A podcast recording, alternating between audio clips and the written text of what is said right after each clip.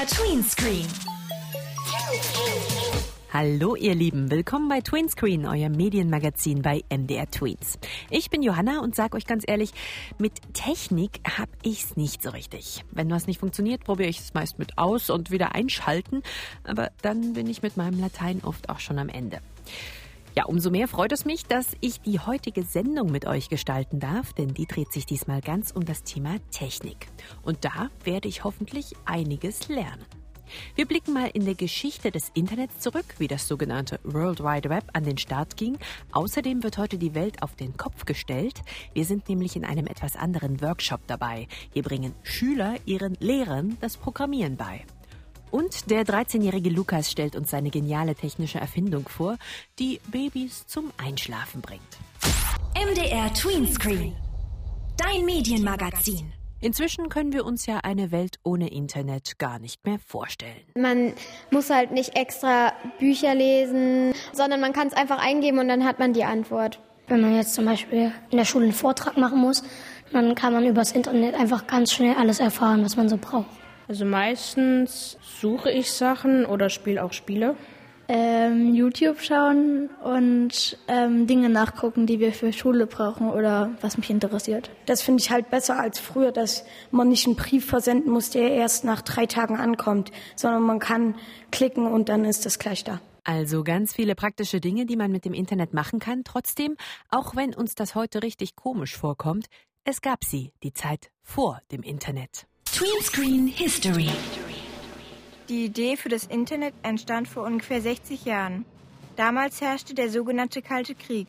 Zwar wurde nicht offen gekämpft, aber die beiden Großmächte dieser Zeit, die Sowjetunion und die USA, wollten sich gegenseitig ihre Macht beweisen.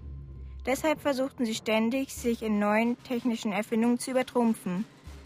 1957 schaffte es die Sowjetunion, den ersten Satelliten ins All zu schicken, was ein großer Erfolg war.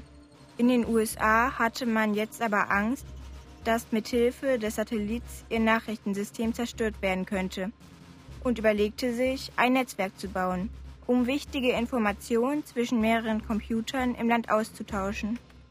Besonders Universitäten hatten ein großes Interesse am gegenseitigen Wissensaustausch. Daher waren sie mit die ersten, die an das Netzwerk angeschlossen werden wollten. So verbreitete sich das Internet immer weiter und kam 1984 auch in Deutschland an. Damals hatte aber längst nicht jeder einen Internetanschluss. Erst in den Jahren 1989 und 1990 kam der große Durchbruch, als nämlich ein britischer Physiker mit einem Schlag den ersten Webbrowser erfand. Außerdem die Möglichkeit, verschiedene Webseiten durch sogenannte Links zu verbinden. Nun konnten endlich auch nicht so technikversierte Menschen das Internet nutzen. Trotzdem musste man damals immer noch genau wissen, wo man hin wollte im Netz. Es gab sowas wie Telefonbücher, in denen URLs, also die genauen Adressen zu interessanten Websites standen.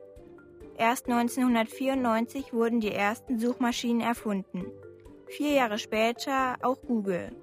Damit war es plötzlich viel einfacher, im Internet etwas Nützliches für sich zu finden und immer mehr Menschen hatten Lust, sich mit dem Netzwerk zu verbinden.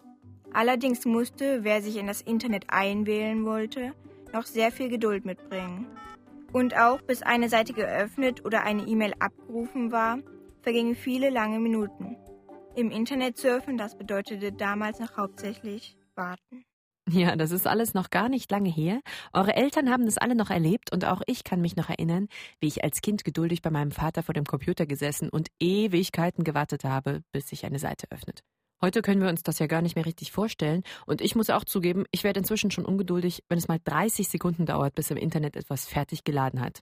Wie geht's euch? Wie viel Geduld habt ihr im Internet? Wenn ihr mögt, schreibt es uns gerne mal über unsere Website mdrtweens.de. MDR Tweens Greenscreen. Und wir, wir drehen jetzt Schule einfach mal um. Bei uns werden die Schüler heute zu Lehrern. Bei dem Projekt Teacher Teacher to Code, nämlich bringen Justin, Henning und Jonas Lehrern das Programmieren bei. Wie das funktioniert, hören wir uns gleich an. Erstmal erklären uns die drei aber mal, was es damit überhaupt auf sich hat. Und die drei, das sind? Ich bin Justin Jauze, ähm, bin 15 Jahre alt. Ich bin Henning Bayer und auch 15 Jahre alt. Ich bin Jonas Breyer und ich bin 14 Jahre alt. Sie haben einen metallischen Roboter vor sich, der ist etwa so groß wie ein kleines Kuscheltier. kann aber viel mehr. Das ist ein M-Bot. Den kann man halt ähm, über eine bestimmte App ähm, kann man dann programmieren. Es gibt halt verschiedene Bauteile. Hier der Schalter zum Anschalten. Man sieht hier zwei Räder und hier kann man bestimmte Teile noch anbauen, zum Beispiel die LED-Matrix, so einen Schallsensor und einen Liniensensor. Außerdem gibt es hier noch vier Anschlüsse für weitere Bauteile. In einer Projektwoche haben die Jungs zum ersten Mal gelernt, was es heißt zu programmieren. Um alles zu verstehen und am Ende auch selber umzusetzen, mussten sie aber erst mal ein paar Grundbegriffe lernen. Zum Beispiel, was ist eigentlich ein Algorithmus? Also Algorithmen sind ist ein bestimmter Ablaufplan, den ein Roboter oder allgemein ein Programm, halt das, was wir programmieren, halt immer wieder durchlaufen muss. Wir haben jetzt zum Beispiel den Ultraschallsensor. Wenn der merkt, der ist von der Wand fünf Zentimeter so circa weg, dann soll er stehen bleiben. Das ist sozusagen ein Algorithmus. Das heißt, er fragt halt ab, ob der Ultraschallsensor fünf Zentimeter von der Wand weg ist. Und wenn das der Fall ist, dann bleibt er halt stehen. Wenn das halt nicht der Fall ist, fährt er halt einfach weiter. Zum Programmieren nutzen sie eine spezielle Programmiersprache, die sich gut für Anfänger eignet. Das ist diese Scratch, diese Puzzlesprache. Also man hat Kategorien mit vorgefertigten Befehlen, wie zum Beispiel fahre geradeaus mit der Geschwindigkeit von x. Und da braucht man halt natürlich einen Startbefehl, eventuell eine Schleife und halt man muss auch Zahlen einsetzen. Mit Scratch ist das Coole, man muss halt keine spezielle Sprache lernen, man muss halt nur verstehen, wie sowas funktioniert. Wie Puzzle ist das? Also das sind verschiedene Bauteile, die man dann äh, halt zusammenzieht und dann drückt man auf Play und dann macht er das halt, dann fährt er die aus, wenn das richtig ist. Wie das genau funktioniert, zeigen die drei Jungs an einem iPad. In einem bunten Programm ziehen sie mit schnellen Fingern kleine Befehle hin und her, die wie längliche Puzzleteile geformt sind. Sie reihen die Befehle zu einem Algorithmus zusammen. Dann setzt Jonas den Roboter auf den Boden. Jetzt ist der Roboter mit der App oder dem iPad verbunden. Das heißt, wenn wir jetzt auf Start drücken, dann müsste der Roboter das Gesicht hier machen. 3, 2, 1. Nichts geschieht. Ist er überhaupt an? Also nochmal nachschauen, was das Problem sein könnte. Das Schwierige ist halt auch, der Roboter macht halt genau das, was du ihm befiehlst. Sobald ein Befehlspuzzleteil an der falschen Stelle sitzt, fehlt oder zu viel ist, funktioniert der Algorithmus nicht so wie vorgesehen. Da heißt es ausprobieren, nachdenken, nochmal probieren. Also hier der Startbefehl und in der Wiederholschleife soll immer wiederholt werden die Bedingungen, falls der Abstand zum Hindernis 20 cm ist, soll er nicht mehr fahren, aber ansonsten soll er weiterfahren.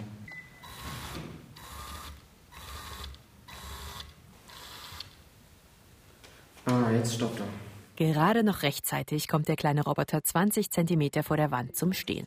Gut so, denn gleich wollen die drei Jungs ihre Programmierkenntnisse ja an Lehrer weitergeben. Und das kann manchmal ganz eigene Probleme mit sich bringen, wie die drei von früheren Workshops schon wissen. Ja, manchmal fahren die Roboter zu schnell und fallen von der Tischkante.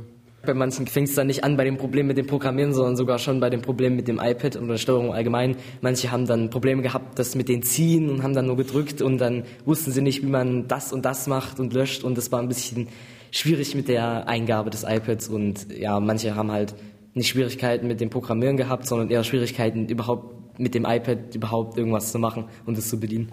Und das Wichtigste beim Unterrichten? Am besten halt immer die Ruhe behalten. Immerhin äh, hat man hier mit Lehrern zu tun und so weiter. Ja, ob das alles so funktioniert und die Lehrer sich diesmal geschickter anstellen, wenn sie ein Tablet bedienen sollen, das hören wir uns gleich an. Was mit Medien? MDR Tweetscreen. Warum ist es eigentlich sinnvoll zu wissen, wie man programmiert? Das kann uns Manuel Schmuck genau beantworten. Der bringt nämlich in dem Projekt Teach Your Teacher to Code Schülern das Programmieren bei und weiß, dass es dabei um mehr geht als nur um das Eintippen von Befehlen. Tagtäglich beeinflussen unser Leben Algorithmen, ja? also Computersysteme, die Dinge für uns entscheiden.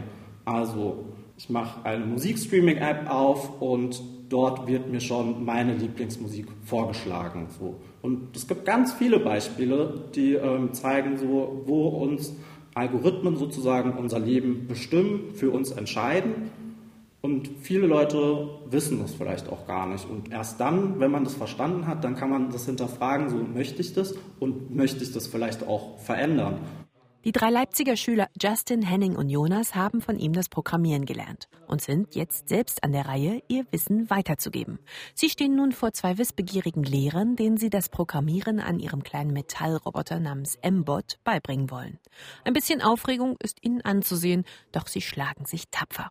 Unser heutiger Ablaufplan ist einmal erstens, was kann der Roboter, was wollen wir programmieren und welche Befehle benötigen wir dafür. Die Jungs heften laminierte Kärtchen an die Tafel.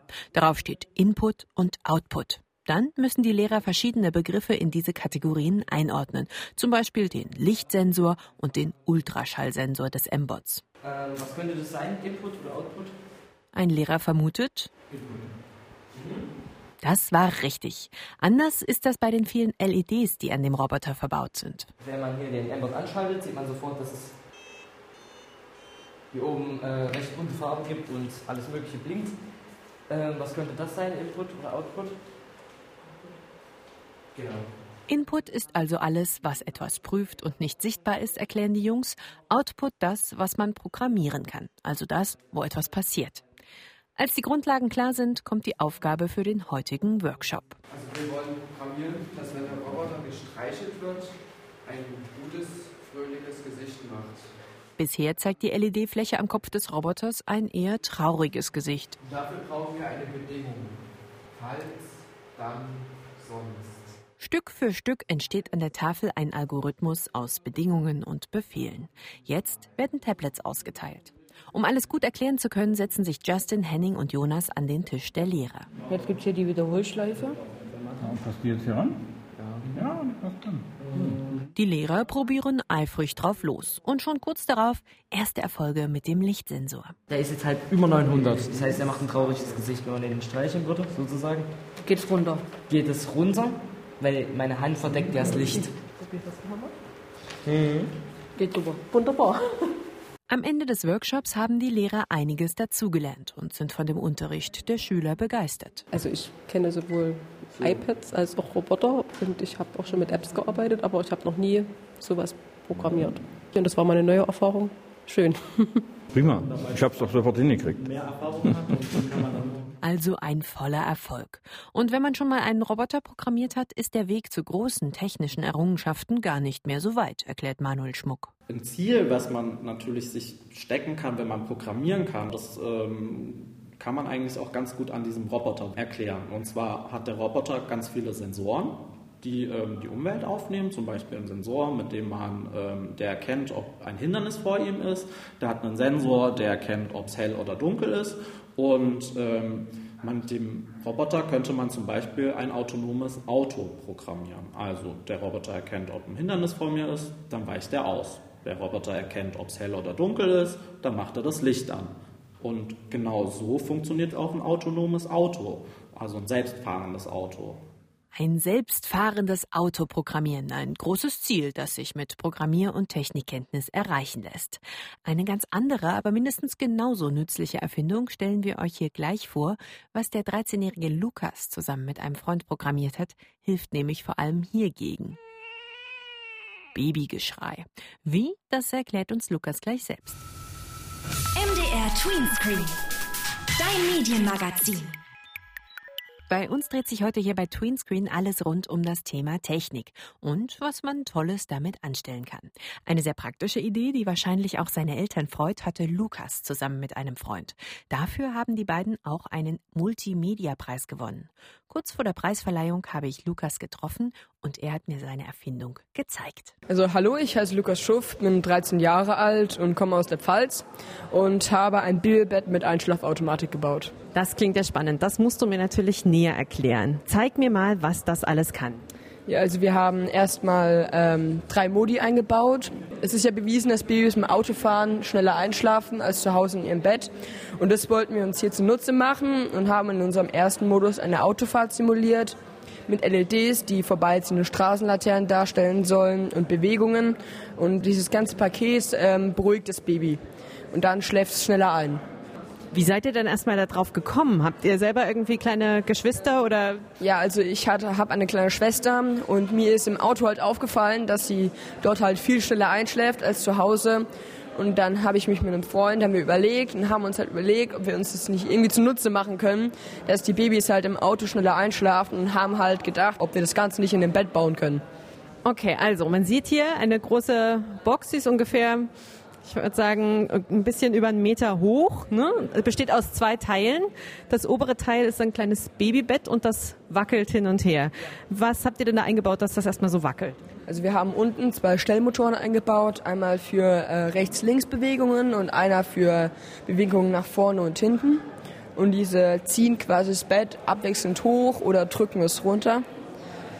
Ja, und für die Seitlichbewegungen ist es genau das gleiche Prinzip.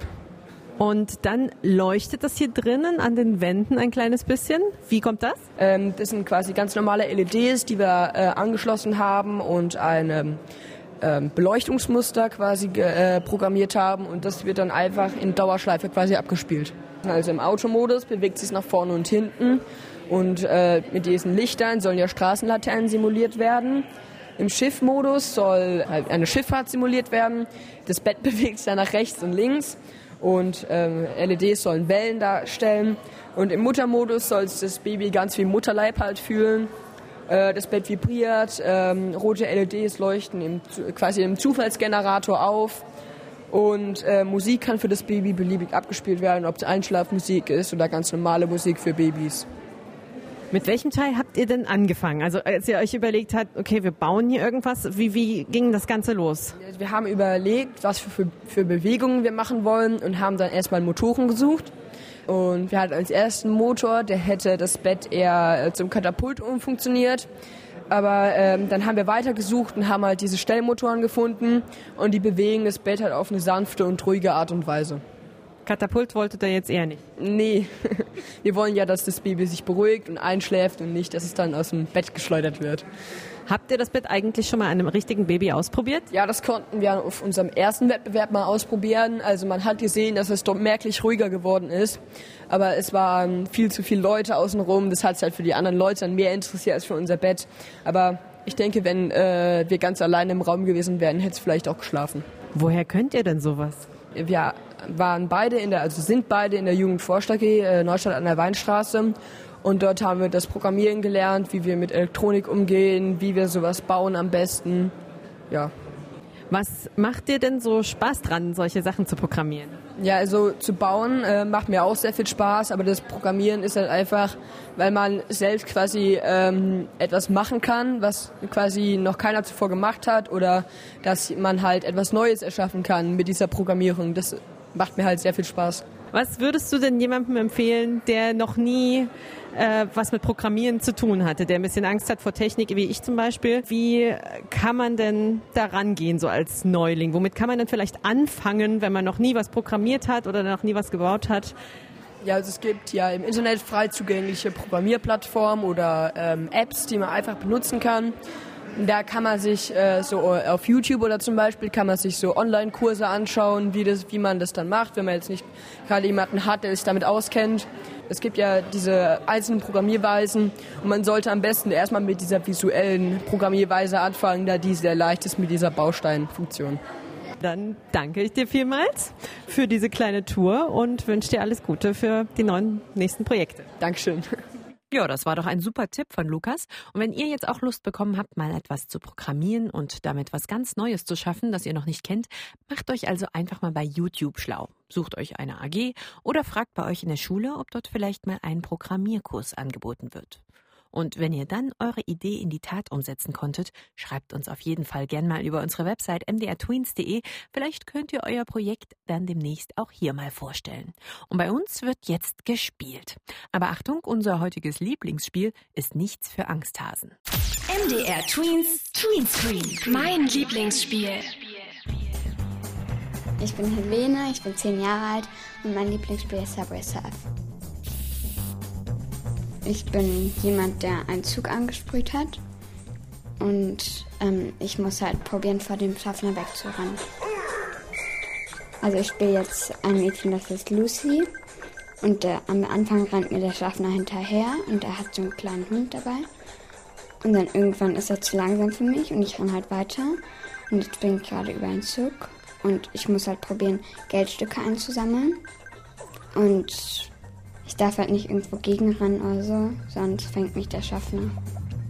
Es geht immer an den Gleisen lang. Fahrenden Zügen muss Helene ausweichen, über Parkende drüber springen. Es wird immer schneller und schwieriger.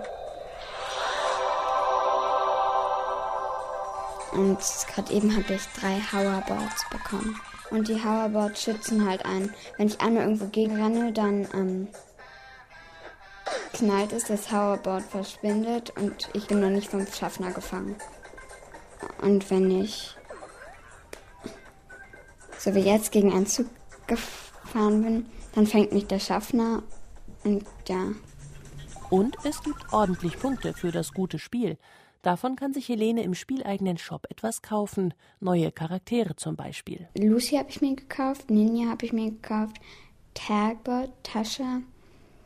Fresh konnte man nicht kaufen, da musste man Radios sammeln. Und Jake war von Anfang an dabei. Spielgeld kann man im Spiel verdienen oder indem man sich Werbung anschaut. Oder wenn ich ähm, eine Kiste gesammelt habe und dann irgendwas bekomme, dann steht da auch manchmal Double Up. Dann kann ich darauf klicken. Dann muss ich mir erst Werbung angucken und dann ähm, bekomme ich das doppelt. Aber die Werbung ist lang und stört. Deswegen erspielt sich Helene ihre Figuren auch lieber. Und noch eine Sache nervt. Also, dass es halt auch andere spielen. Und während ich das spiele, dann steht da immer, wer der Beste ist und so. Und das regt mich halt voll auf. So, ich bin doch auch gut. Warum kann ich nicht Beste sein? Und so. Ich bin immer bei Bronze. Aber ich bin auch nicht die Schlechteste da dran. Das glaube ich gern. Helene spielt Subway Surfers übrigens auf dem Tablet. Das Spiel ist gratis, enthält aber Werbung. MDR Tween Screen. Wir haben heute gelernt, wie Technik uns das Leben erleichtern kann. So, und damit ihr jetzt Zeit habt, euch auch selbst eine Idee zu überlegen, was man bauen oder programmieren kann, verabschiede ich mich für heute von euch. Schaut gern für Inspirationen auf unserer Website vorbei, mdrtweens.de. Ich freue mich derweil auf die nächste Tweenscreen-Sendung mit euch. Ich bin Johanna und sage an dieser Stelle Tschüss, bis bald, macht's gut. Dein Medienmac bei MDR Tweens. Tweenscreen. Screen, screen, screen, screen.